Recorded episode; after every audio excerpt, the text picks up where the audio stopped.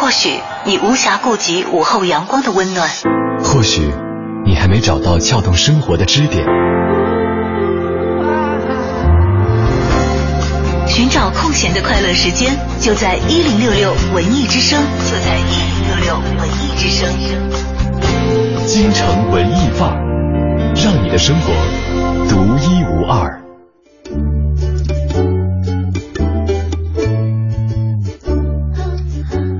京城文艺范儿，让你的生活独一无二。北京时间的十四点三十六分，欢迎各位锁定文艺之声 FM 一零六点六，收听今天下午的节目。你好，我是盛轩。大家下午好，我是小昭。嗯在今天的节目进行过程当中，我们依然会送出一系列的演出门票啊，作为本月文艺之声发放的福利。再跟大家汇报一下哈，是九月四号到七号上演的，在国画先锋剧场上演的这个《分手旅行》话剧哈。另外还有九月三号大型民族交响音乐会《和平颂》国家大剧院上演，还有九月四号在国家大大大剧院上演的《世纪之舞》的门票几张，还有九月十号在保利剧院上演的大型原创舞剧《恰同学少年》。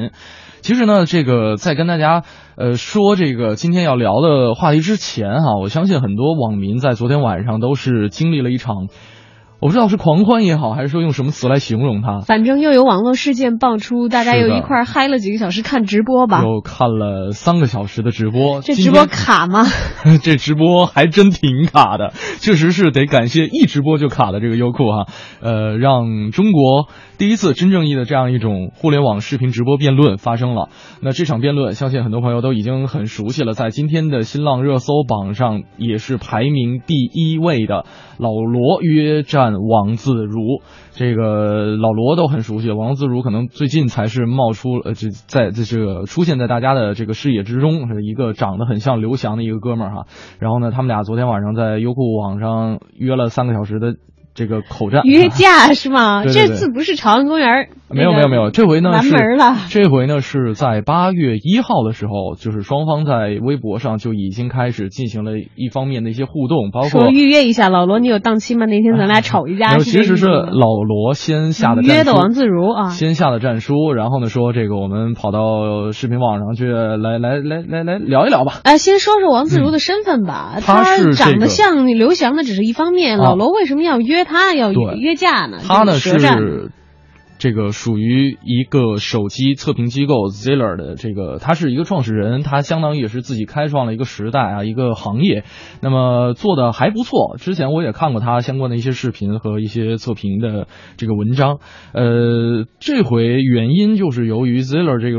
这个测评机构评了一下老罗新推出的这个锤子手机 T One 啊，嗯嗯呃，然后呢，里边可能会呃有一些测评的结果让老罗很不满意，或者说让罗粉很不满意。呃，当然可能意思就是反正肯定不是全好评呗。嗯，呃，估计这个测评的这个就成绩黑的也不是很理想，是吧？黑的程度就是有点多，我没看没没没看全。反正老罗觉得他被王自如黑了，是这个意思，对吧？嗯对到底是不是？大家可以自己去看看啊，自有公断。如果你感兴趣的话，是，然后呢，紧接着今天上午，各个门户网站的这个数码版头条基本上都是以类似的一些标题来呈呈现这样一场论战。比方说，网易的数码版写的是一场无疾而终的吵闹，中国经济时报的这个。标题叫做“约架完毕，罗永浩扒下测评行业的底裤”。凤凰网的题目是罗永浩论战王自如啊，这个跟网易的有点像，叫做一场无疾而终的吵闹。还有比特网是锤子手机，罗永浩舌战王自如，是是非非。还有像这个罗永浩轻松压倒王自如，但世界一点儿都没变哈、哎呦，这看来这个媒体也是像普通人一样哈，嗯我们看到别人吵架喜欢去凑热闹，但是我觉得这些头条好像真的是对于行业进步没有丝毫的推进性。嗯其实从某一种程度上来讲，无论说是站在老罗的一方，还是说站在王自如的一方，呃，双方的看客，这个最后的结果确实没对看客有多大的改变，只不过是让在本立场上越发的走的坚定了。其实这些标题哈，我好像比较，因为我我不太了解这个事儿，我还是今天这个听盛轩讲才知道的。嗯你昨天自己有自己忙的事情，就没顾上去看这个网络这个嗯骂战。然后我看了这些个标题吧，哈，我好像比较喜欢这个海南在线。嗯，就如果真的要说这个事儿的话，海南在线的标题是罗永浩压倒了王自如，但世界一点都没变。嗯，把吵架的胜负说出来了啊，但是也把他们自己的观点说出来，世界一点都没变。对，然后其他的好像还有点这个借这个风头很近的事情，自己在在在其中还跟着嗨一嗨的那种态度流露出来。对，但是其实说实话啊，这个我看了视频的一部分，因为时长时长是三个小时，而且尿点太多，实在是有点坚持不下来。哎呦，看三个小时别人吵架，这得有多大的毅力？呃，没有辩论了，辩论了啊，辩论辩论，对不起啊呃，措辞不当。但是呢，最后是否是老罗战胜了王自如，或者说是王自如战胜了老罗？我相信各自的粉丝都是自有公论的，或者是自有这个自己的一些看法。呃，但是确实里边辩论过程当中的一些手段会让我们觉得，哎，为什么会这样？或者说比较像菜场骂架是吧？嗯，不太像是这个有理有据的还好还好，没有没有没有，就是这个没没有我想象当中的预先想失控那么失控啊，还还 OK。但是确实老罗这个一直以来哈，这个被粉丝们捧起来的那样一种稍稍显流氓的一些角色，也是在论战当中稍有体现。当然，王自如也有自己的一些问题，比方说他最初的一笔投资是雷军给的，当然这个老罗也是抓着这一点这个狠追不放。我们今天不想跟大家具体来探讨这一场论战当中的谁是谁非，或者说逻辑漏洞等等等等。我觉得这个在大家在各个的微博上也好，朋友圈上也好，肯定都会看到一些意见领袖的一些这个最终的一个结论，或者说能够影响你思想的一个结论。我们不想探讨这样一个问题，今天想跟大家说一说论战或者说吵架。这个事儿呢，在每一个人的日常生活当中都会发现，都会出现，包括呃。咱就不说最低端的，比方说逮着人什么菜市场扯头发、抓脸，菜场门口非得脏饶人鞋、踩人脚，非得那是打了，咱们咱们今天只放嘴炮啊。这个比方说什么站在菜场门口非得饶人两斤肉啊，等等等等啊，这可能都会呃在走自己的路的过程当中受到其他人的一些左右影响，跟自己的意见相左的时候，都会发出自己内心当中的一种声音和呐喊。那在跟别人的沟通当中，如果说沟通不顺利的话，可能就会出现一些比较激烈的冲突。那今天。想跟大家玩一个游戏，叫做以德服人。我不知道每一位朋友在自己的论战的过程当中有没有取得过比较好的一个效果，就是说把事儿说明白了，嗯双方又在和谐友好的范围，这个这个这这种氛围之下达成了共识。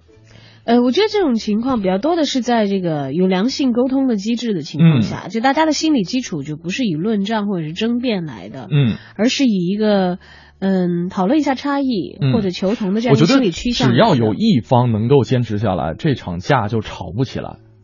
能够坚持不冲突，对吧？对嗯你知道之前曾经在一次周六的节目当中，我跟这个晚高峰的主持人刘乐啊，我们俩聊过一期话题，叫做“你什么时候不在乎别人的看法了”。当中呢，我其实这个听到过一种说法，叫做“信噪比”，呃，就是说信息和噪音的比率。你是怎么样就是从一个人的语言量里头去划分的？是，然后呢，在正常人的沟通过程当中，肯定都会在信息的传递过程当中有情绪的噪音。那那当然，情绪的噪音就影响了你信息沟通的一些效果哈。今天呃，先不给大家下这么早的一个结论，先看看大家的一些引以为傲的这种论战的经历。论战赢了的经历。论战赢了的经历，或者说你在论战的过程当中有没有哪些常用的一些套路，可以跟我们来一起分享一下？两路平台可以跟我们取得联系，一路是我们的微信公众平台“文艺之声”四个字，在订阅号搜索，在留言框下留言。另外可以来关注我们俩的个人微博 DJ 程小轩和大小的小李大招的招。接下来是我们的诗意生活。诗意生活。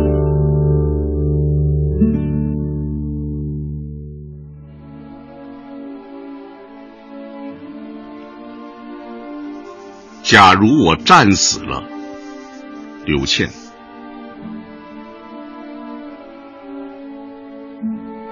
假如我战死了，请把我埋在那险峻的高山。山下蜿蜒着宽敞的道路，白云悠闲地绕过那座岩关。让我听江风呼啸，携着民族的怒吼，让战友们唱着凯歌回来，践踏过我的白骨。我像高山，像高山一样庄严雄浑。我像大兴瞪着国土，再不许敌寇侵入。让我这无名者，永远是一个哨兵，民族的歌人，整日在山岗上望，看着我们年轻的后代，在欢笑中过活，在自由中生长，脸上消尽了从前千百代的耻辱。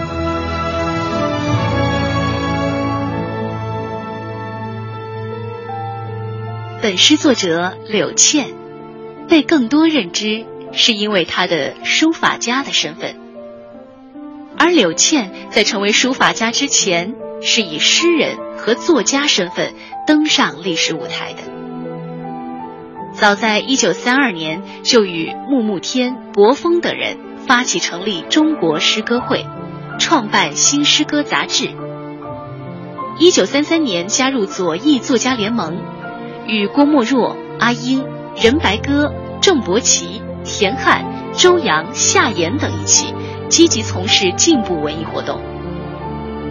一九三六年初，在中共组织的领导下，于上海成立了具有统战性质的歌曲作者协会，会员包括在上海的著名诗人、作家和作曲家，柳倩也是该组织成员。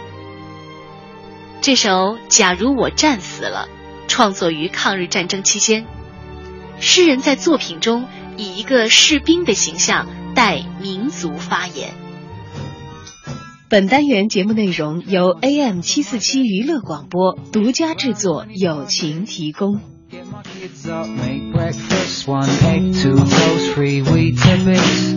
And as I sit down, I look up, and you're standing in the doorway, sun at your back, in my old brown dressing gown. Well, no one could love you more than I love you now, but I gotta go, running for the bus, cold flying, and I'm trying not to miss it this time, but the driver's waiting, and that's strange. Kids on the top deck, quiet for a change, and there's no rain and no roadworks in a bus lane, smiling as I'm punching in. The day I died was the best day of my life. The day I died was the best day of my life. Tell my friends and my kids and my wife, everything will be alright. The day I died was the best day of my life The secretaries, they got a smile for me. And the in tray on my desk almost empty. I get a memo from Executive Joe saying Rob, the gob is getting kicked out for embezzling funds from the company account. And I'd be lying if I said I wasn't shocked, cause I always hated Rob. And now they'll probably offer me Rob's old job. And in the park at lunch, there's no wine. I was on my favourite bench. None of that drunk chat and none of that pissy stench. And the scrawny little pigeons with the gammy legs decide die from someone else's sandwich instead. And there's something about the city today, like all the colours conspire to overwhelm the grey. And this close to the fire, I can feel no cold with the rainbow halo around my soul. The day I died was the best day of my life. The day I died was the best day of my life. Tell my friends and my kids and my wife everything will be alright. The day I died was the best day of my life. So I leave work, get to the high street and I miss my bus. Should I wait for another? No, I can't be asked. I begin to walk and rush hour crowds seem to part like the Red Sea. And I'm stopping at the off-beat 20 cigarettes and a six-pack to relax me. And as I cross back over the street, I guess I never saw that taxi. 青春文艺范儿正在为大家直播当中。今天跟大家说的是以德服人，聊一聊这个论战。说的不对啊，说的不是论战吗？什么变成以德服人了？啊，这个好吧，我起个总标题可以吗？啊，可以可以可以。那看来你在这个跟人家有这个观点冲突的时候，很少跟别人吵架。对，因为是脾气特别好的男生嘛。是我记得，想当年还在上大学的时候，有一段时间特别沉迷于某一款网络游戏啊。嗯嗯。然后呢，就是因为分装备的问题。呃，以至于其中的某一个团员还还是属于是路人，不太认识，就是从来没没见过，就是组的那种野团啊，一起去打一个副本。然后呢，在分装备结束之后，他就开始在公共频道里面刷屏，开始对我进行人身攻击，并且用私信的方式跟我开始开开始骂我。哎，我想了解一下啊，嗯你当时的情绪是怎样的？三秒钟吧，三秒钟是很愤怒啊，很愤怒然后迅速拉黑吗？没有啊。没有我用了三个小时把他变成我的好朋友了。天哪！哎，快 快快快，透露一下这个高级的技能。具具体的我原话我真的是记不住了。嗯嗯嗯。但是这个时间节点我用我记得很清楚，就是开始开始先缓和他的情绪，嗯让他从谩骂变成说事儿。嗯嗯。然后呢，说事儿我用了半个小时，因为是打字嘛，可能这个速度会比较对对对慢哈。然后呢，又就是开始说事儿，把事儿说明白之后就开始拉家常了。就说明这个事儿其实还在说事儿的过程当中是可化解的，对啊，吧？我觉得这是这种问题是可以解决的，是是可以通过比方说情绪安抚啊，或者说通过其他的方式去弥补它的。啊，那看来他可能是情绪上有一些这个呃暂时的失控，或者是有一些激动，嗯但是他其实他的根本的目的还是希望能够事情得以解决，以此来挑起的这个争端是吗？对，有可能是由于之前遇到类似的情况，完全没有办法解决，或者说。这个另外一方是没有给你解决的机会的，嗯就只能通过，比方说这个公共频道刷屏，就是公共频道刷屏就代表着所有同时玩这个游戏的玩家是可以看到，呃，他在骂谁的，嗯嗯啊嗯嗯，所以说这个是比较就是诋毁性是比较强的一种一种行为。然后呢，他当时骂你了吗？骂呀，对骂的很狠吗？骂的很狠啊哎，呦，要我的话，我会我会控制不住情绪的，我会吧我会要么拉黑吧，就是因为我可能不太会跟他对骂。就你能想象的，我没有跟他对骂，啊，这种东西可以拉黑吗？因为我不玩网络游戏。呃，好像没辙啊，你嗯，你下没辙是吧？下线就下看不到了线就看不到哦，也就是说自己自己认怂了，然后闪了也可以，对我愤怒了三秒钟，想了一下怎么办，是吧？啊，然后然后开始跟他聊起来然后了，开始跟他，哟，好嗯厉害，好厉害啊，在游戏世界里，那看来盛轩是一个情绪控制能力非常强的人，你让我有点禅定的感觉。厉害厉害，还是有修行。因为啊像我的话，我可能就不太会，我会觉得有点白白的，你干嘛呀？嗯。然后可能会可能会对骂吧，嗯。但是我可能不太会在这个事情上纠缠很多，嗯。就可能因为我不玩网游嘛，所以不存在这样的环境。嗯，但是我在微博上遇到过在微博上遇到过有一些无理无理取闹的一些陌生人或者粉丝啊，或者觉得他你你不是他想象中的样子，比如说他们开始出言不逊的话，我就会清扫门户，因为我是觉得像这种公共的平台的话，嗯。是有很多人来看的，来看的，嗯。就我留着人家的一些，就我是觉得这些情绪的垃圾在我的地盘上，我不太好，我会去嗯。清扫它，然后我不太会搭理这些人，我基本上就是直接拉黑，嗯。我基本上直接拉黑，我不太会跟他们起这些冲突，因为犯不着。要不然的话也会让自己情绪很坏。但是如果游戏上那种直面的冲突的话，我就看我心情好坏了。如果那天我心情很好的话，说不定也可以把哎，对对对对，说不定跟他聊一聊。但是如果我那天心情很坏的、很糟糕的话，我大概不会在这个事情上去过多的纠缠。说不定如果那天心情更加不好的话，嗯，就开始也许会。对骂起来对对对，我对自己具体的选择现在不不是太清楚我。还好，我觉得真的，呃，有些时候因为。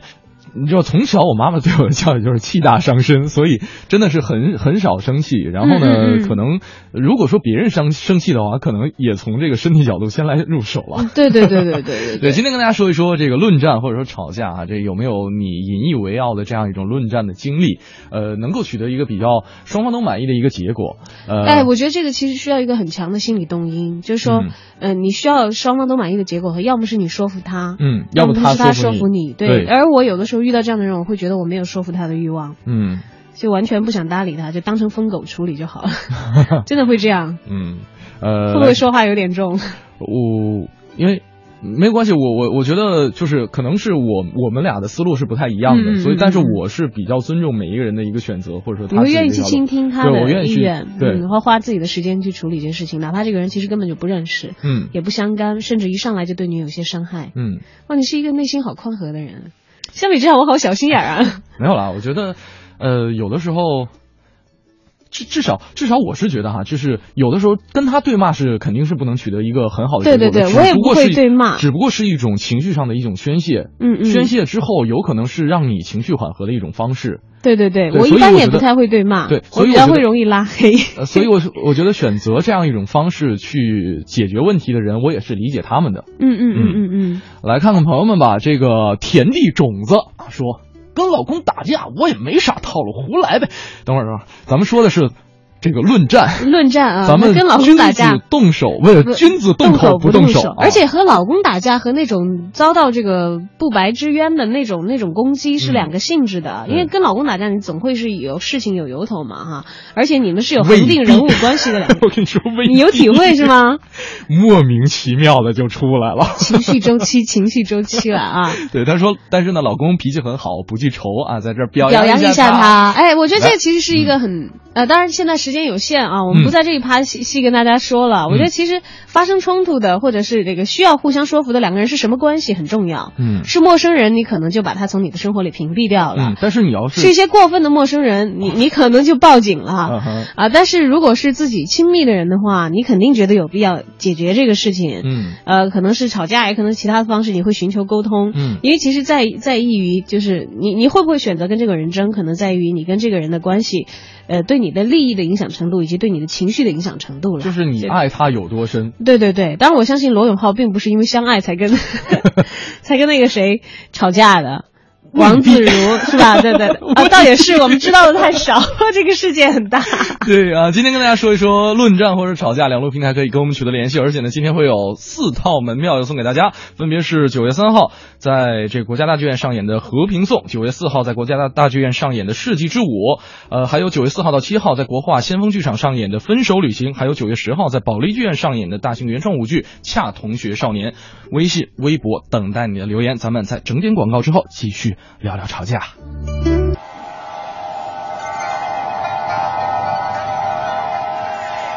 或许你无暇顾及午后阳光的温暖，或许你还没找到撬动生活的支点，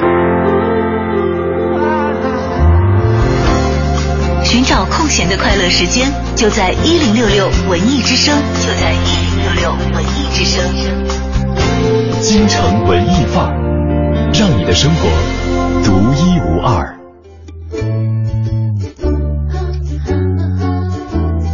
新文艺新青年，欢迎大家来到我们今天下午的京城文艺范儿节目当中。你好，我是盛轩。大家下午好，我是小昭。嗯，今天跟大家说一说论战啊，大家在自己日常生活当中的一些论战啊、辩论啊、吵架呀、哎呦，我觉得家 这个其实就是家长里短的事情，很少出现论战的情况，当然也会有，就是嗯我们、我们家就会家庭会议讨论，嗯哼，所以有的时候会开玩笑说。就是我当主持人也好，嗯或者在学校参加辩论比赛也好，嗯就是屡屡获得最佳辩手，就就最主要的是源于自己在家里的地位，你知道就吧？从小以来养成的这样一种论辩的习惯。因为我们家会很多事情拿出来大家公开讨论，有一些这个各抒己见，看谁能够说服谁。有没有一些讨论的规则？因为经常啊，这个呃，我我上一次节目当中也举了这样一个例子，就是说，呃，有一个美国的警察逮了两个这个罪犯，然后呢，他也不审他们俩，就把他们俩关在一个屋子里，然后定了一个规则，说你们俩对扇嘴嘴巴，嗯，然后呢，这个这好像不是辩论，是打吧？呃，？你听我讲啊，就是还是回归到那个信噪比的过那个问题当中，就是对方都会觉，就是呃彼此哈、都会觉得自己下手轻了，对方下手重了，于是呢，本来是一个这个可以。君子协定的一个问题，但是最后肯定两个人得打起来，所以说在一场论战当中，肯定得提前制定一些规则。比方说，在昨天晚上的这场论战当中啊，这个说好的什么不准插话，就被老罗用非常流氓的方式给打破了，嗯，但这个规矩看是谁给他们定的，嗯。就是说，所以我为什么说，就是说吵架也好，论战也好，这两个人什么关系挺重要的。嗯。有的时候其实互不认识，只是观点有一些冲突的论战，嗯。反而显得纯粹。嗯。还有只要这个这个文字上，比如说有一些隔空的文字的一些论战的话，哈。嗯呃，一个人的文字水准是可以流露出他的修养，嗯他的情绪控制和他到底是不是在说这个事儿、说这个理。嗯就如果他一些情绪绑架的东西会比较多，嗯嗯，而理智的东西和有理有据的能够说服人的东西比较少的话，他自然会在他的文字当中显露出来。嗯其实哪怕他可能在攻击他的对手，嗯如果攻击的得当不得当，是高级还是低俗，其实这个都有一个很明显的一个评判标准。嗯我觉得这个明显的这个呃，大家只要识字儿的哈，有基本的辨识能力人都可以感觉到。嗯但在吵架里头就不一定，就增加了很多其他的因素。对就比如说一个人的声音的高低呀，嗯气势的强弱呀对，还有这个他的样子、长相啊，他可能长得凶，你都觉得这个人好像欺负了谁。对或者他的语气啊，怎么怎么样，会有很多其他的干扰的因素。嗯呃，但是这个规矩的制定的话，像比如说，为什么我就还说回到，就是说这个产生论辩的两个人的关系的问题。嗯陌生的人，就比如说，如果都是在报纸上去论辩，他肯定会有一个、一个一个界定，或者是就算是现在微博骂战吧，哈嗯，他使用的媒介是微博，那么嗯他们共同的限定就是 一百四十个字，嗯。还有你言我语，当然还会有一些衍生的一些网络形式，像什么发动粉丝啊，嗯。就各种互掐呀，那种粉丝在底下打成一团，对这个太常见了。对，但是基本上是有迹可循的，然后他有他的规矩放在那儿，对。因为因为你视频你在这骂人家也听不着，也不会产生一些其他的干扰信息。嗯。但亲密的人之间的话，也会有一些其他的规矩在。嗯。就比如说，你们可能不会说一些特别特别伤感情的话，嗯。在一些理念有冲突的时候，分手吧。哎，对，或者是在有一些情况下，可能真的会脱口而出一些特别特别伤感的话，但是就看目的是什么。嗯其实如果目的都是为了说服对方的话，像我们家里就经常会有。会有这样的一个潜在的规则，虽然论辩无时不刻不在开展啊，嗯以以这个解决目的，呃，解决解解决问题为目的，嗯为论辩的目的，嗯，就一旦出现伤感情的词汇的话，对方可以吐槽，然后就可以终止这场论辩，你知道吧？哎，对你这一点很重要，就是你以什么为目的？嗯嗯嗯，就你以宣泄情绪为目的，还是以解决问题为目的？对对对，所以这个目的必须要，呃，这个至始至终贯彻在整个论辩过程当中。对，所以熟悉的人就容易有这种默契，你就知道吧？说一说就经没有不一定，不一定 真的不一定。你说咱俩在节目里的吵没有没有没有没有，我们俩还是一直是就事论事的。对对对对比较理性的。是你看，也有我们这个沟通和这个争辩的这样的一个规范在，对吧？都是渐渐的，大家在熟悉的过程当中建立起来的。是，但是呃，我觉得真的是在，比方说刚刚相处的男女朋友之间，嗯嗯真的很难保持整个论辩。过程当中都能够有一个共同的目标，说我们俩一定要一起来解决这件事情，说一说就忘了。是为了更好的在一起，说一说就会忘了。你有体会吗？你你你对陌生人你都可以那么宽容，我不太想想象得到你吵架什么样子。呃，如果说对方先忘记这件事情的时候，嗯我会给对方十到十五分钟的时间先平和下来。就意思是你把他关静音了，虽然他在说说说，是的，就你就完全当他没有说一样。呃，这个方法好可取。对，然后呢，再再用另外一种方式，或者说找另外一个切口来进入继续我们的一个进入他的语境，嗯，继续来说事儿。嗯嗯嗯，反正至少来说，呃我自己的心心得就是就事儿说事儿，嗯嗯嗯别提人身攻击，别提情绪，对的有情绪的掺杂，那事儿就没法说不清楚了。像刚才这个风信子的花语说，公说公有理，婆说婆有理，清官难断家务事，很多事儿是说不清的。对，因为在家啊，又要讲理又要讲感情，是很复杂的。嗯有很多人说说别讲理，其实就是讲感情，但是别讲理好像很多时候也不行哎。呃，反正我你基本上是是讲理的，讲理的，对吧？对，我觉得还是讲理的时候不谈感情。讲理的时候讲理，讲感情的时候再另谈感情，对就设定这个语境和规则，对吧？还说回到这一点来。然后他说，现在也是一个价值观很多元，而且真假难分的时代。我觉得这点说的很很对，嗯就是你你在这个。比方说刚才提到说文字上的，其实文字上的价值观也是很多元的。对，那可能你用你的价值观去批驳他的价值观，本身就是一件不合理的事情。对他可能在不同的层面上讨论一个事儿。对，然后他说什么事儿都可以造假呀、合成啊，我怕和别人去分辨，因为脑子反应慢，而且不较真儿，输赢无所谓。对，关键很多人他们所谓的论战，你只是看见他们在你一言我一语，但其实根本是在各说各的话。对，在各自没有说到点儿上，嗯或者开始黑对方啊什么的，那整个就跑偏了。是的，来看看我觉得一看这个风信子的话语，就是有一定人生阅历过来的人啊。我为什么要用这样的描述？？KCD 人吗？KCD 说，在我家只有我，呃，只有跟我有关的事儿，家长才会让我参加辩论，嗯而我在参加的时候几乎都是在听，没有插过嘴。嗯，我曾经两次在微博和陌生人辩论，最后觉得自己好傻，好无聊，吵什么吵啊？嗯，不过最后不管结果怎么样，都还是觉得心里好舒坦。嗯，至少自己的情绪是情绪是情绪得到了疏解吧？啊，不管管是不是宣泄。嗯，是，刚才提到文字，其实我们现在哈经常在网络上会看到一些约架呀，或者说这种放嘴炮的情况出现，什么韩寒啊跟方舟子啊，方舟子跟这个罗永浩啊，方舟子跟罗永浩跟这个西门子啊，很多了。罗永浩跟对啊，罗永浩好像跟很多人吵过架嘛。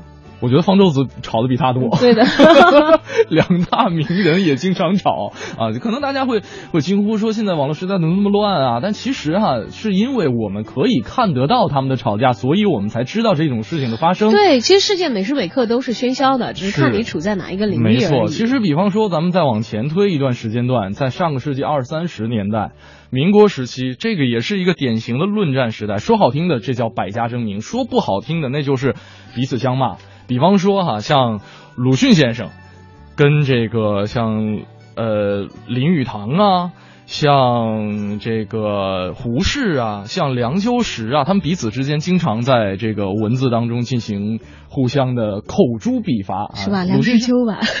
啊啊啊！对对对对，哎呀，纠正一下，没事没事，口误。那个呃，这个这个这个，哎，我刚才要说什么来着？对，鲁迅先生，我觉得他是一个。很善于口诛笔伐的人吧？他是一个爱恨分明的人。嗯嗯，对他是一个爱的很热烈，恨的也很热烈的一个人，所以呢，经常会出现彼此之间的一些论战，包括其实他们之间的一些这种这种论战的原因也很也也很怪。就比方说，他跟林语堂之间的这种批判，就是文体上的不同。嗯嗯嗯，对，因为可能林语堂就是由于。他的文笔比较诙谐幽默，可能会对政治打趣。然后呢，鲁迅先生的文笔会更加犀利、更加的刻薄或者尖刻哈，更加投降一些。呃，但这些其实我觉得在文坛里也常见了啊。这个且不说这个文人是不是相亲的问题，就可能因为意见相左和和自己所认同的价值观也好，这个文学的流派也好，有一些不同。嗯，可能也是希望自己获得更多的，呃，更多的怎么说呢？嗯，表达吧，去去去把自己的一些意见疏解出来，嗯，讲一讲自己对于另外的一些派系也好，一些个人风格也好的一些见解。当然，我们没有在事中啊，我我们只是从鲁迅先生的文字当中可以可以感受到他的犀利，嗯呃，以及他确实他的论辩也好，他的这些思维逻辑也好，其实在这个论辩当中应该是很很占优的。对，他有一个严密的逻辑和和和说服人的一整套的办法。对，而且。呃，真的像鲁迅先生如此会论战的人，而且能够把论战的结果诉诸文字的，是这这种情况，真的是匠人不是哪里都有，哪里都有。而且你刚才说派别，确实在民国时期，这种论战都是以组团的形式出现的。比方说这个语丝派啊、新月派啊，跟这个创造社、太阳社之间就互相互相对着对着吵，很有意思啊，对，很有趣。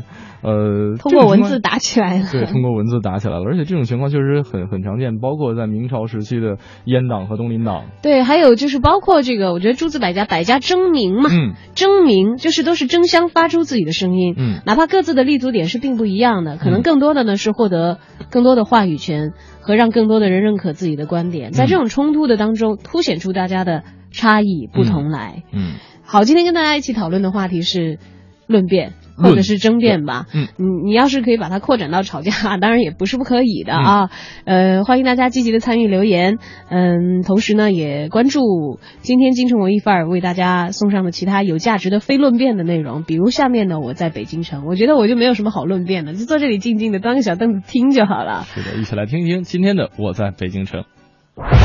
你知道的，你不知道，你不知道而想知道的，你想知道而没法知道的，关于北京城的一切，我在北京城。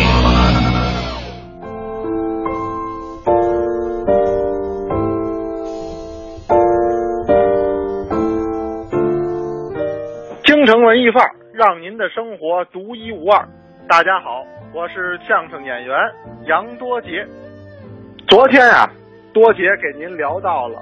古观象台的所在地，也就是现在寸土寸金的建国门。这建国门兴建之初啊，太可怜了，就是日本人扒的一豁口。后来啊，连铁门都没安，因此啊，在北京这些个城门里边，它算得上后起之秀，之前可排不上号。那么说回到这座观象台，它又是怎么个来历呢？这个在古代啊，这个天象对于封建王朝来讲至关重要。一方面呢，哎，这是一种科学的探索，但是更关键，古人推崇叫君权神授，皇上称之为天子，那也就是老天的儿子，那跟这个天的关系非常的密切。对于历代的王朝来说，天体的运行不仅仅是科学范畴，更是跟政权紧密结合。因此呢，天文观测受到了历代王朝的重视。咱们北京六朝古都，自然呢也就不能缺少了观测天象的地方。这地儿就位于现在建国门立交桥西南角一座八百年历史的古老观象台。这座观象台的历史啊，一直可以追溯到元代。起初不叫观象台，三个大字叫司天台。顾名思义啊，那是专门为大元朝观测天象、管理天象这么一个机构。这司天台的原址啊，呃，不在现在观象台的位置，在现在观象台偏北侧一点儿。但是，元朝的这个建筑，在明朝初年攻打北京城的时候，毁于了战火。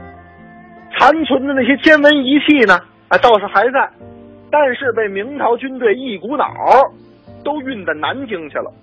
干嘛运到南京呢？因为当时这个明太祖朱元璋定都不在北京，那是南京城，因此这些天文仪器就都被运往当时的都城了。因此，现在我们看到的这座高台砖砌的这个建筑，是后来建的。什么时候？明朝正统七年，明朝从永历，也就是朱棣，他定都北京之后，到了正统年间，也有一段时间了。皇上一看，咱们在北京安家也这么长时间，这么大的大明帝国，不能没有观象台呀。于是就利用了元大都遗存的东南角的这角楼，这遗址为基础，建了一座。这回啊，不叫司天台了，叫观星台，看星星用的。重建之后呢，明王朝就按照元代的遗存，复制了这么一套仪器。据明史记载，当时在台上啊，置有大型的铜铸天文仪器，你像什么浑天仪。简仪、浑象仪等等等等，台下呢有紫微殿、漏壶房等等等等的建筑。自明朝正统年间开始，一直到公元一九二九年为止，就这座古观象台连续从事天文观测将近五百年，这是我国现存古观象台当中。保持连续观测历史最为悠久的一座，就在咱们北京，也就是这座古观象台。现在是多少？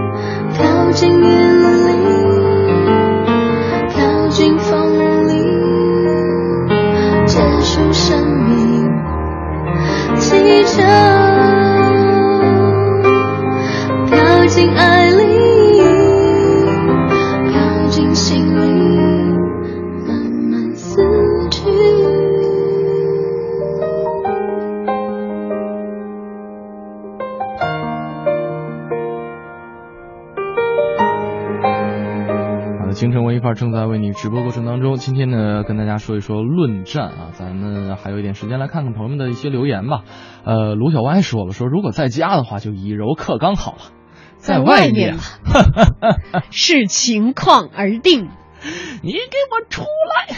没有，的确有的时候女孩子是这样子，因为对家人的话会会有格外的宽容，但是在外面你想想，嗯，就特别有很多女汉子啊，你自己如果不竖起羽毛，你自己保护自己的话，嗯，就很容易被欺负的，因为本来确确实实有的时候你展现出不示弱，呃，也有很多人就不敢惹你了。对，像这个申慧从前总结了一下他这个论战的规则：先听全了，点抓准了，表达饱满，气势压人。哎呀，这十六字的法则。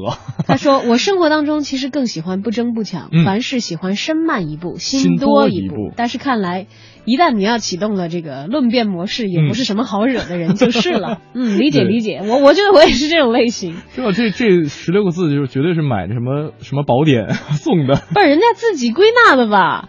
先听全了，嗯点抓准了，嗯，表达饱满，嗯气势压人。哎，听起来很简单，但是步步要人命啊。对的，说明他很很会论辩嘛，尤其是很会，大家可能是在这个情绪比较失控、逻辑比较、比较失常，嗯就比较掺杂了很多情绪噪音的情况下，嗯，去抓住这个要害部分，你知道吧？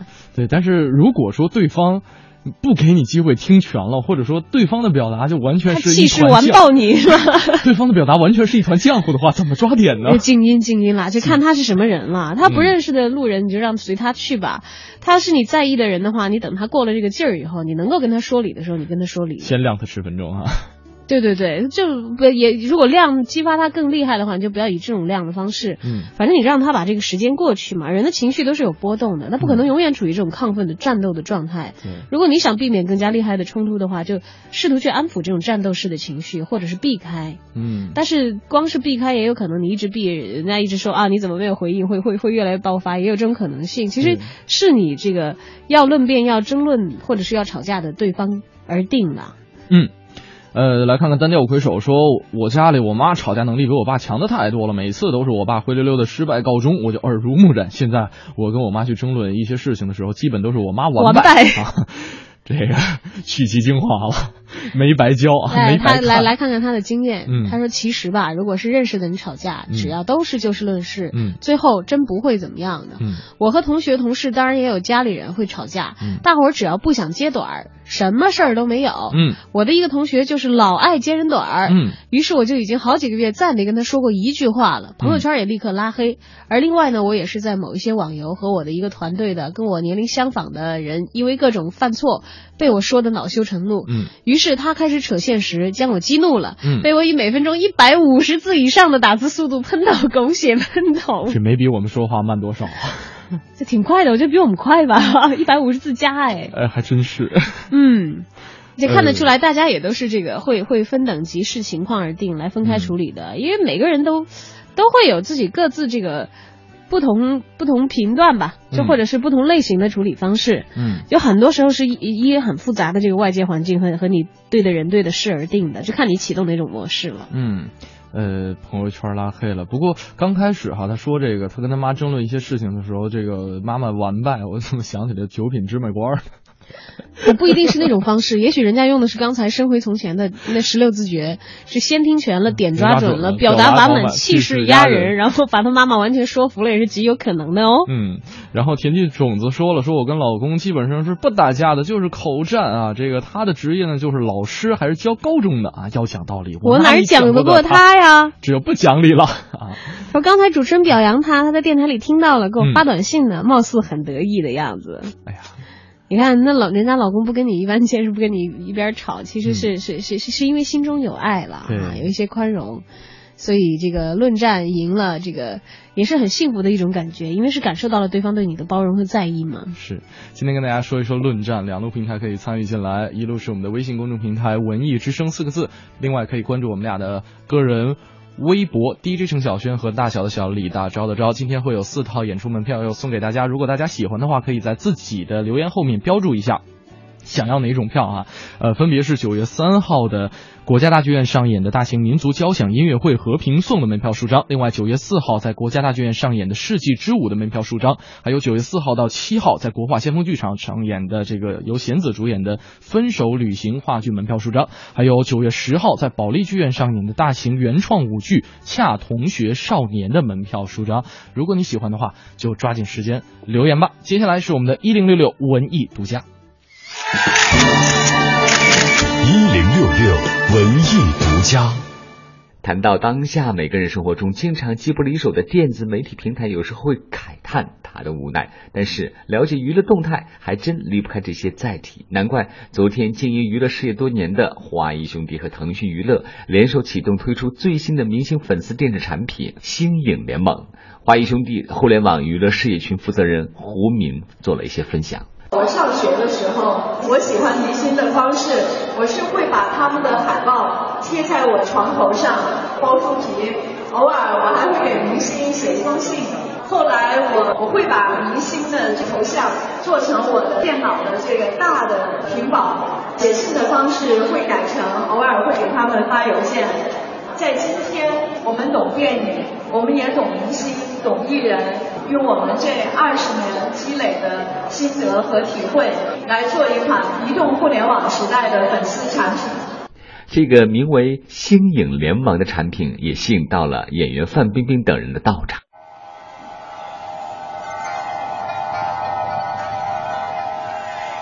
或许你无暇顾及午后阳光的温暖，或许。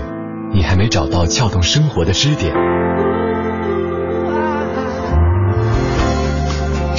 空闲的快乐时间，就在一零六六文艺之声，就在一零六六文艺之声。京城文艺范儿，让你的生活独一无二。京城文艺范儿，让你的生活独一无二。你好，我是盛轩，我是小昭。嗯，今天呢，我们是由。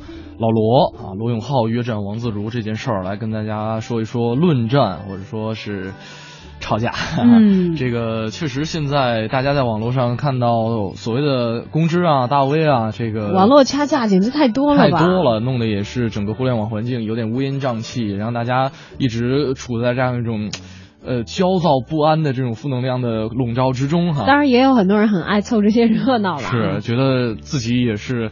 彰显智力的时候到了，能够趁这个机会可以有一些这个发泄啊，可能有一些人展现自己的一些逻辑思维。呃，但是其实跟互联网现在就是大家有的时候觉得骂战很浪费时间，就是一群乌合之众在那也没说清楚什么样的这个情况相对应呢。还有一种情况其实是论战的另一面，那就叫真理越辩越明。还真是，真的有的时候论战，如果说可以，首先不造假，二是不打人骂人哈。第三个不指桑骂槐，还有不双重标准，还有不避重就轻，这样一种非常有修养的、能够心平气和的就事儿说事儿，真的是很少见的。嗯，呃，今天呢也为大家。找到了相关的一个历史资料，这样的案例不是标准案例，还真是有点这个很很少见。我找了好长时间，就是而且的的确确是对于这个文明有推动作用的一种论战。没错，就是在物理学史上的一个伟大的这种思想交锋，爱因斯坦对波尔。爱因斯坦大家都很熟悉了，带着这个世纪最伟大科学家的这样一个桂冠啊，也是学者当中的学者了。另外一个这个波尔，可能大家听着不是特别熟悉，他是哥本哈呃哥本哈根学派的这个掌门人，同样也是一代宗师，在。他们身后，爱因斯坦大家都非常熟悉，代表这个相对论。那波尔呢，也是集合了很多的这个物理学家，创造的这种量子力学。这个词不知道用的准不准，因为不是这个学科。量子力学啊，相对论的代表是这个创造，我不知道这个词用的准不准。他可能是代表的学者吧啊。那他们这场论战真的可以说是一波三折，而且旷日持久，从一九二七年一直到一九二六年波尔去世。三十多年、三十五年的这样一段论战了一辈子啊。啊但是他们呢，主要是因为在这个科学的观点上，还有理论体系上有一些根本的分歧吧啊。嗯，他们爱因斯坦和波尔这场论战的源头，其实要从牛顿讲起了。是。在二十世纪之前呢，整个物理学都在牛顿的经典物理学的掌握之下。嗯，那个时候在牛顿的宇宙里，世界就是一个精密的钟表，上帝已经造好了，上好发条，然后呢，一切就是确定无疑的。但在进入二十世纪之后呢，牛顿的这个理念受到了很强烈的冲击，嗯这座巍峨的神殿在新发现的撞击之下就轰然倒塌了。，而在这个倒塌的废墟之下，就是我们刚才提到的两派、两个门派啊，一个是。这个相对论派，爱因斯坦以为代表爱因斯坦是掌门人啊。另外一个呢，也是多位大师合力促成的这个量子力学派。不过呢，这两个门派，嗯、就是不太可以和谐相处，因为在根本上是有分歧的。，就是相对论虽然说是推翻了这个牛顿的绝对时空观，但是却保留了非常严格的这种因果性还有决定论。但是量子力学在这个基础之上更加激进一些，它抛弃了经典的这种因果关系，说人类不能够获得实在世界的确定的结果。他们说自己只有在由这次测量推测下一次测量的各种结果的分布几率，就是没有办法确切的来预言或者说来推断因果关系，而且就是这样一种结果导致了。呃，双方的这种论战的开始是在一九二七年的第五届索尔维会议上，当时是爱因斯坦先向波尔发动了攻势，然后呢，当时两个人这个论战很有趣的哈，呃，这样一种情况就是这帮人开会嘛。啊，吃这个早餐啊，是自助餐，然后爱因斯坦端一小盘，叭叭叭叭叭，是不是自助就不知道了，啊，那就猜的了拟一下啊这个环境。猜一下了啊。这个颠颠颠颠颠走到了这个波尔旁边，哎，我给你出道题呀，说这个想到了一个非常巧妙的这种实验的呃这个思想的实验，说觉得嗯这题挺难的，我就我觉得我肯定能难倒你波尔。然后呢，到了晚餐的时候，波尔拿着自己盘子颠颠颠颠颠走到了爱因斯坦旁边，哎，我解出来了，双方就。就通过这样一种方式，一次又一次的互相化解对方所出的一些难题，然后来共同推进这种物理学上的这种理论上的。其实科学上的这种探讨吧，对吧？然后一直到一九六二年的时候，特别让人动容的是，在波尔去世的时候，他的工作室的黑板上还画着当年爱因斯坦那个光盒子的一个草图。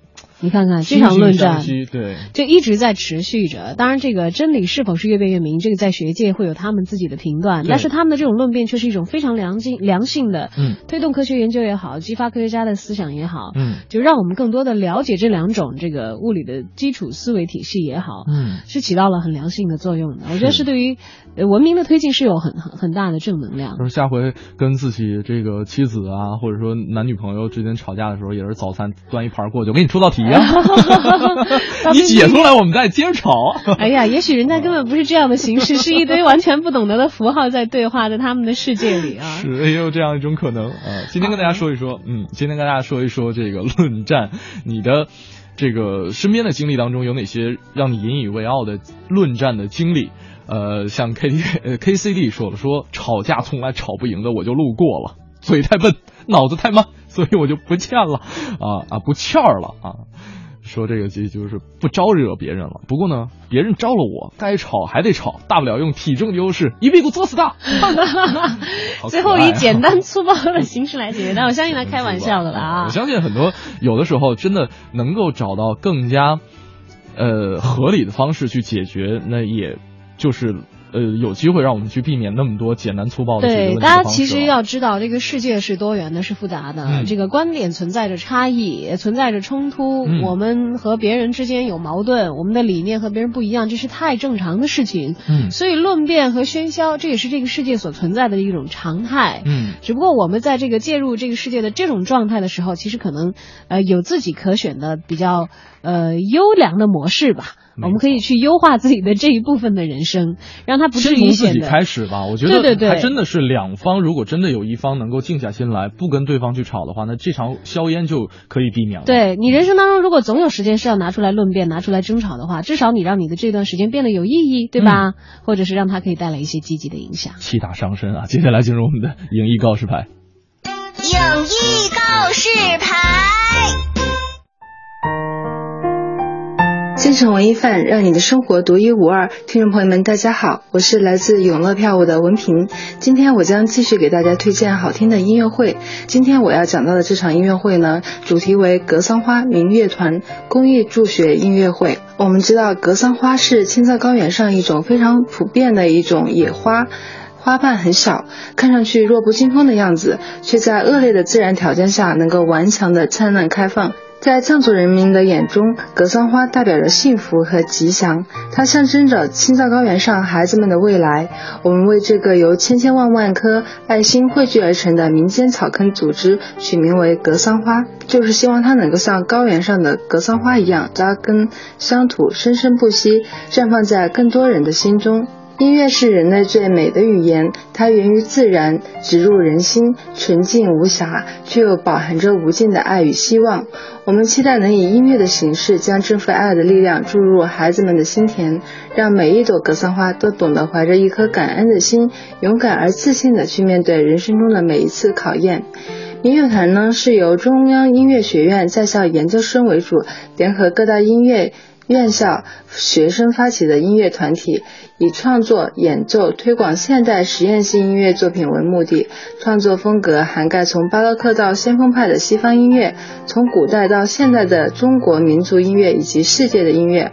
二零一四年的夏天，民乐团的作曲演奏家们牺牲暑假的时间，精心筹备，四十几位青年音乐家都会以纯公益的形式参与其中。为孩子们带来为期两天的音乐之旅。这场音乐会的时间是在八月三十一日，北京民族文化宫。民乐团将会以公益音乐会的形式向社会爱心人士募集善款，到时候呢，也会有藏族小朋友同台献艺。音乐会的票房呢，以及现场募捐所得的善款，将会全部用于解决西部贫困孩子们的教育问题。一千五百七十五元是一个西部孩子一年的学费，平均每月一百三十元左右。所以呢，这场公益音乐会的售票计划为六十五、一百三十、二百六十、三百九十元每张。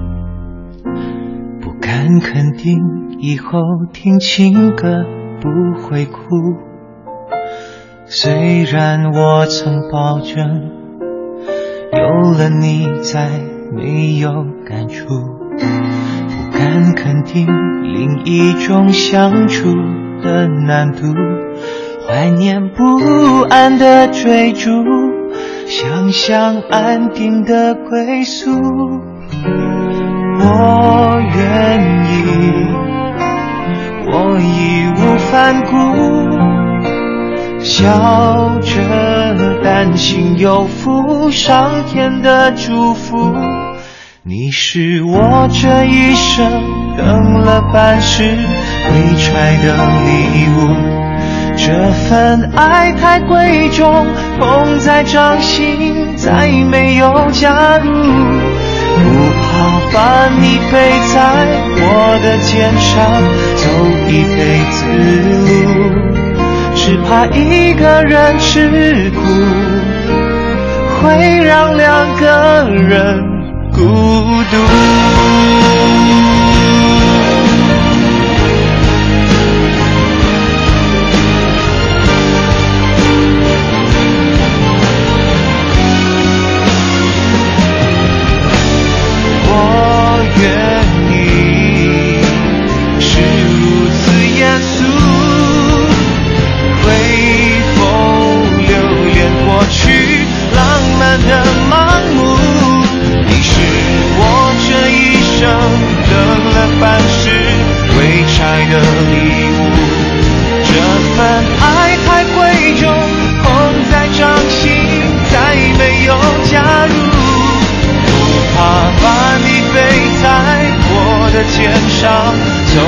辈子路，只怕一个人吃苦，会让两个人孤独。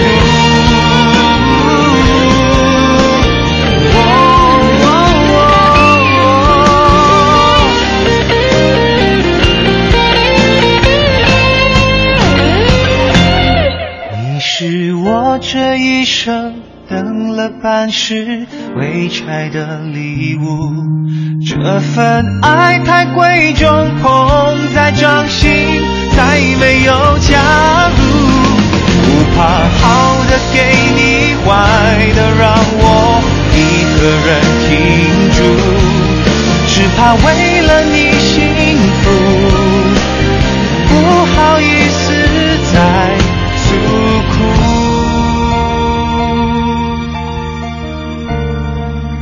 来自品冠的《未拆的礼物》，我想把这首歌送给我们参与节目互动的点这位朋友。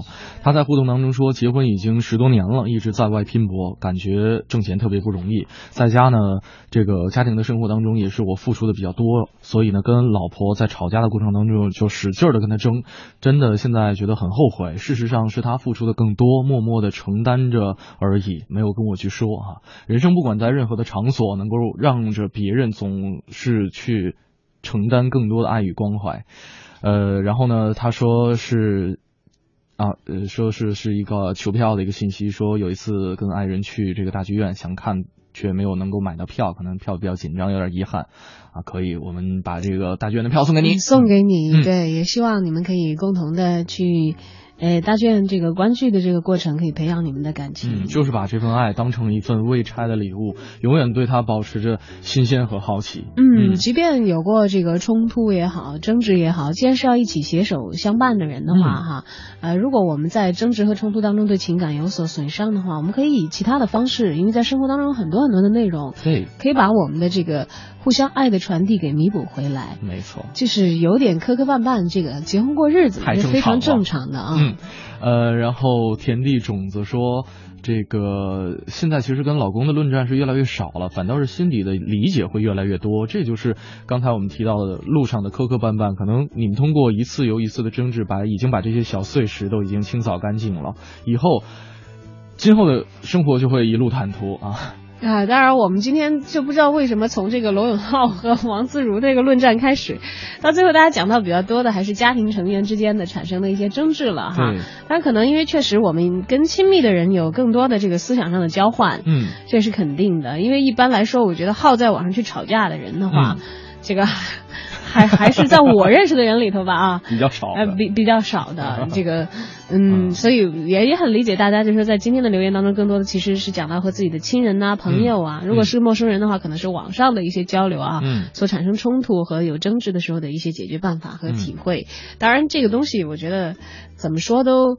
说不到头了啊！嗯你人生在往前推进，你总会遇到观念跟自己相左的人，你也肯定会有，你再宽和的人，可能肯定也会有想要争个赢的时候。嗯呃，说话其实是有方式和方法的，但是在讲之前，其实可能更多的想想你的终极目的吧。嗯还有就是，如果你的终极目的是想要说服对方的话，嗯呃，在这个语言的措辞过程当中，其实也是有很优的一些选择的，可以规避自己的一些呃不当的会会干扰你们争论这件事情的一些言行。嗯，有一些否定性的质疑，在争论的过程当中是很容易左右情绪的。嗯你不如去换一种方式，去用一种这个探索性的或者说赞美式的探索，去去跟人交流，说不定会有另外一番天地可以走得出来。嗯，还有就是，我觉得会避尽尽量的避免自己掉入这样的一个情绪误区，因为我们知道我们的情绪其实很容易被带动。对，尤其是在这种比如说比较激进的一些网络环境啊，嗯或者很多人都开始啊瞎骂，你也不知道不明就里就参与其中，什么都哎，我最受不了的就就是看热闹不怕事儿大，就根本就不知道。事儿是怎么回事呢，就开始哒开始在里头互掐的，对。因为其实，在这这种类型的辩论里头，你可能是不需要对这个说出去话承担任何的代价，就图自己一爽，他他也包括像不关你的税收，不关你的福利，对，包括像昨天晚上那场论战也，其实根本就影响不到锤子手机的一些收入和销量。呃，也不太影响这实际的看客和相互加起来的这些粉丝们，你知道吧？如果说大家纯粹的抱着一种娱乐的心态，就是纯粹的是想要掺和这个热闹。就是想看罗永浩去讲相声去，那 也可以了。对，但是嗯，掺和到这有一些这个打嘴仗的过程当中，嗯我我们知道有一些其实不太好的心态是什么？啊、有些人在这个这个过程里得到一些不可名状的兴奋，嗯。啊，有满足感，有认同感，我嗯可算是逮着这个说话的机会有人然后他会把这种兴奋和满足感烙印在自己的脑海当中。哦，我原来通过这样一种形式可以得到类似的满足感和兴奋感，其实很负面。很讨厌。啊，这样这样的这个吵架，一来我觉得无意义，二来嗯其实对于自己的自身修养也好，嗯对于自己的情感传输也好，其实真的不利，因为你选择了一个比较坏的方法，嗯呃来作为自己的情绪疏解，嗯呃，不太提倡，真的是不太提倡啊。是的，呃，今天跟大家说了这么多哈，这个大家最后也确实是，呃，从自己的日常生活的过程当中来总结了一些自己论战的一些经验和经历，当然也有很多朋友去。啊，真的看到很多很感人的这种自我检讨式的留言、啊，对对对，哎呦，很受大家的这个启发和感动啊！而且其实大伙儿都是明白人嘛、嗯啊！你想想，今天因为一个鸡毛蒜皮的小事争得面红耳赤，大伤筋筋骨、大动肝火的，呃，你都不用若干年，你过一个星期以后，嗯，你回过头来看看，谁还能记得什么？对，尤其有的时候可能想想，哎呀，都 都一笑啊，说那个时候为这个事情可能什么都没有好的这样，嗯。最后来公布一下今天参与节目互动获得赠票的朋友，呃，是点这位朋友，刚才已经答应他了啊。另外还有卢小歪、身回从前，还有田地种子这四位朋友。那在节目结束之后呢，会有工作人员跟你们取得联系。对，我们会通过这个公众平台下发给你们的这个联系的微信。保持手机畅通，随时关注文艺之声的这个微信公众平台，说不定什么时候我们就会给您拽一条这个你的这个货票，这个告诉您说您得票票了啊，嗯，对。然后呢，我们是有两种方式可以来取票，一种呢是到我们的电台门口来进行取票，另外呢也可以用邮寄到付的形式。对，注意提醒大家。家，就如果你不方便到我们电台来领取的话，我们会给你寄送，但这个嗯邮费需要你自己承担，也不太高啊。在室内的话，也就是十几块钱的快递费用。是的，我知道大家都是土豪，这几块钱的邮费还是付得起的吗？是吧？呃，在节目结束之前，我们先给大家带来一段今天的 Time Out 推荐，好不好？然后今天 Time Out 推荐的内容是呃，我们还是听黄哲自己来说吧。好的啊，嗯，接下来是我们的 Time Out 推荐。Time Out 推荐，负责一切享乐。Time Out。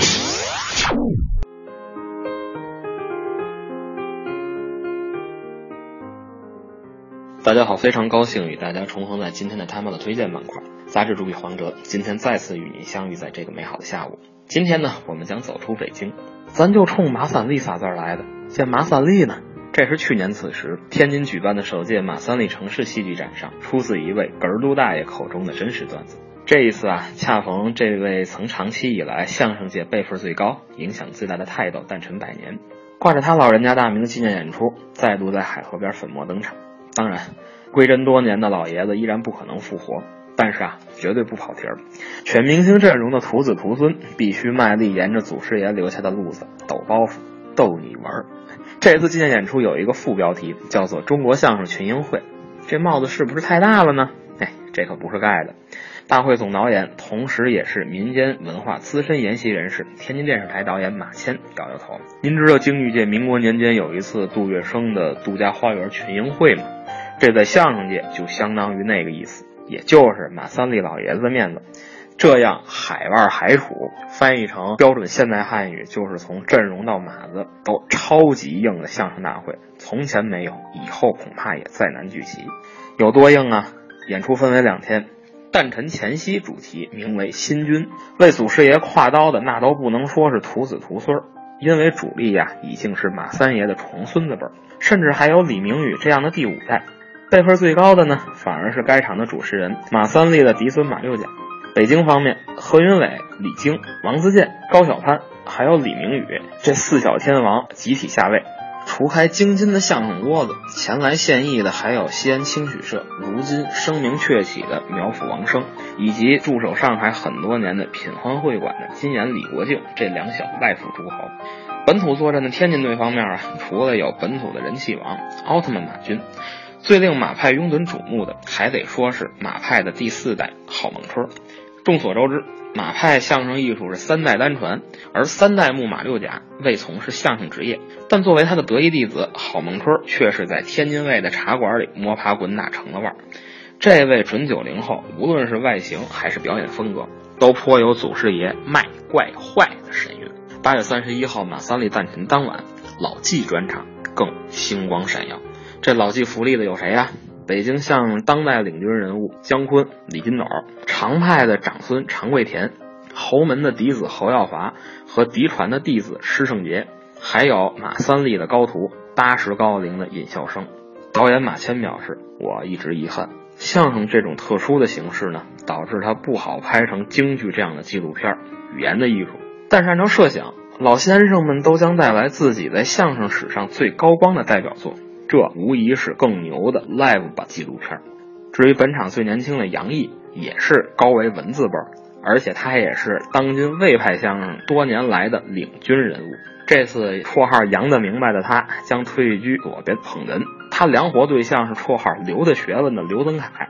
那位台北曲艺团的创团团长，不仅是宝岛相声的扛把子，同时也的确是文学教授真正的大学问。